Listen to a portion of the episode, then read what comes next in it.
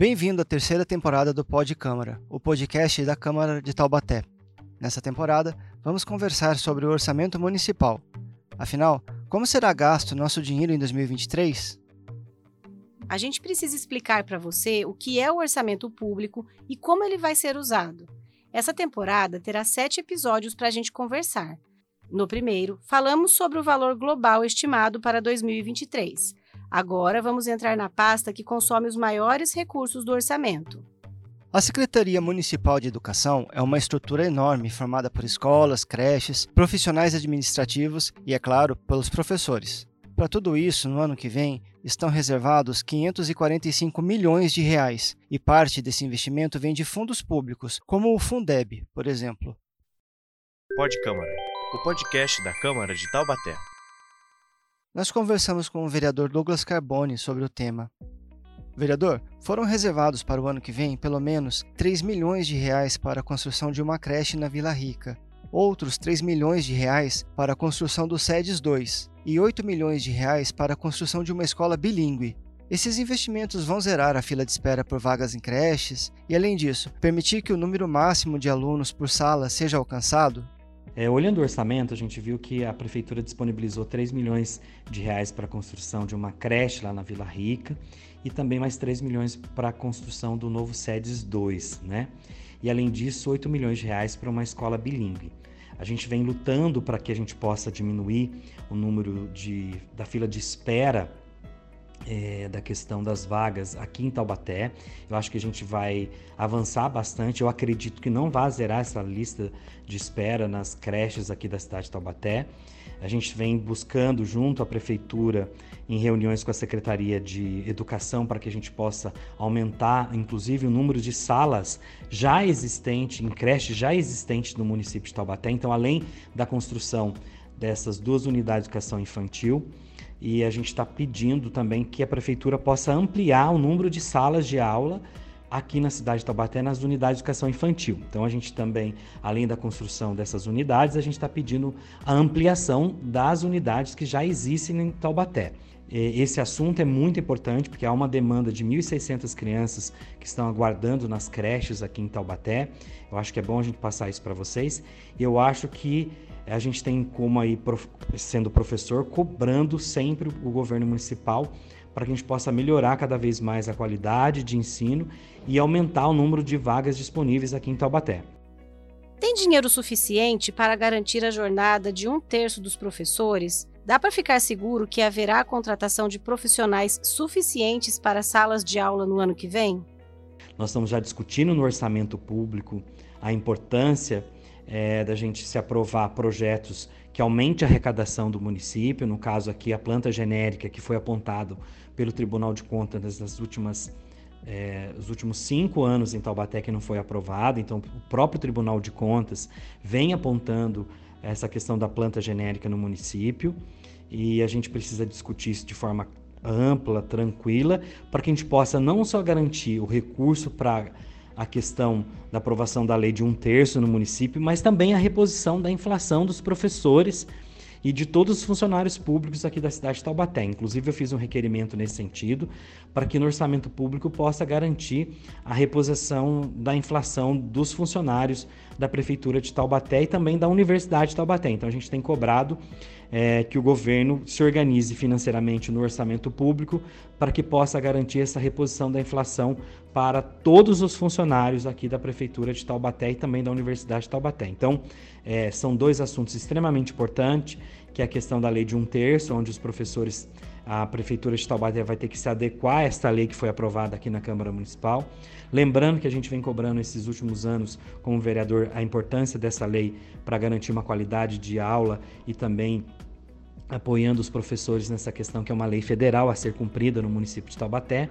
E agora também a importância da gente falar da reposição da inflação e garantir um salário dos professores. E com isso, dessa lei de um terço, quero só garantir aos professores que a gente tem acompanhado para a abertura, inclusive, de mais novas salas para serem disponibilizadas para atribuição de aula. Então, a gente está acompanhando também a questão da atribuição de aula aqui no município de Taubaté. Estamos mandando alguns documentos para pedir alguns esclarecimentos para acompanhar já essa questão da lei de um terço, que vai ser implementada em janeiro do ano que vem, de 2023, na cidade de Taubaté. Então, essas são as nossas considerações importantes, dois temas importantes que nós tratamos aqui nesse podcast, e eu garanto que nós estamos de olho para poder fazer garantir os direitos da nossa população.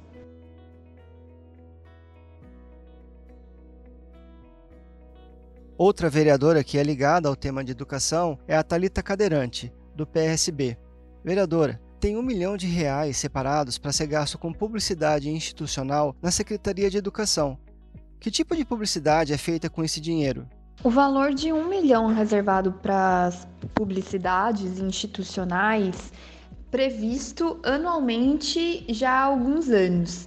E geralmente essa publicidade é para dar visibilidade para as inscrições, matrículas, matrículas é, em cursos, né, cursos novos como é, a Escola do Trabalho, é, vagas em creches, novas creches sendo construídas. É, eu acredito que a grande pro problemática desse valor, né, como outras, outros recursos que são empregados pelas secretarias de educação e outras secretarias também, é que a nossa lei orçamentária anual, a LOA, e, e a audiência da LOA também, não deixa claro onde e como vai ser empregado esse recurso. Então a gente não tem esse recurso descrito, detalhado de quanto que está indo, para onde e como que ele está sendo empregado. Ainda sobre a questão da publicidade institucional, nesse ano de 2022 estava previsto um milhão, né, para ser gasto com essa publicidade. Nós estamos entrando em novembro e nós usamos 628 mil é, apenas, né, pra, com uma agência chamada RP Propaganda, mas a gente não sabe também exatamente qual o serviço ela prestou. E aí, como fiscalizadora, a gente requer, é, requer essas informações né, por meio da nossa ferramenta institucional, que é o requerimento, mas infelizmente a prefeitura vem, dado, vem dando respostas evasivas para a gente. Então, mesmo por meio dessa ferramenta institucional do vereador, da vereadora, a gente também não consegue ter um detalhamento porque a prefeitura é, e as secretarias respondem de forma muito evasivas. Não seria a melhor forma também de ter acesso a essas informações, porque os cidadãos, as cidadãs, elas precisariam ter esse acesso né, com facilidade no portal de transparência. Então, na lei orçamentária anual e nas audiências públicas, deveriam ficar claro como esses recursos estão sendo gastos. Infelizmente, não é o que vem acontecendo nessa gestão. 3 milhões de reais previstos para a construção do SEDES 2. Uma realidade também conseguimos.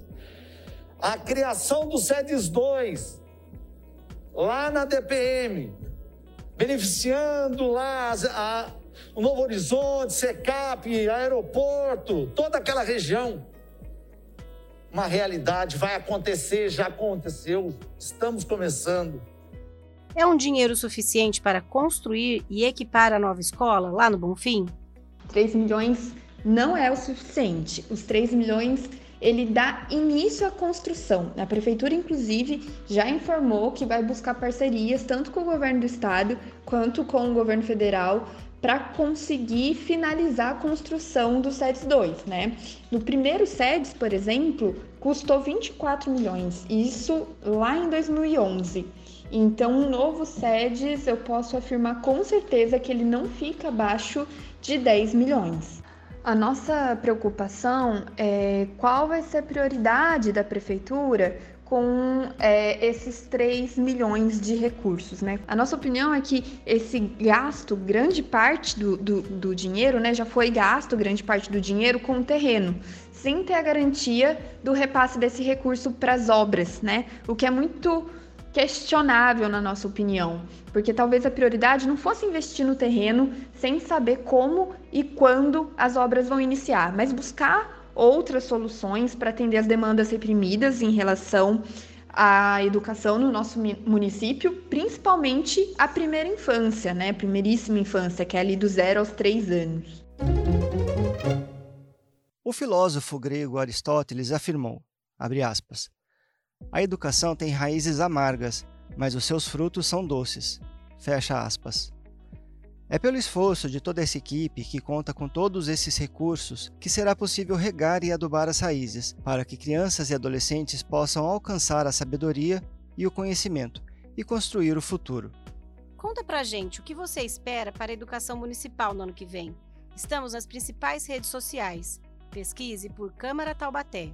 Este episódio foi produzido e apresentado por mim, Lincoln Santiago, e pela repórter Fernanda Maria, da Diretoria de Comunicação da Câmara de Taubaté, e publicado no Spotify, Castbox e YouTube. A terceira temporada do Pod Câmara vai de 24 de outubro a 5 de dezembro. Pode seguir a gente, mandar joinha e compartilhar.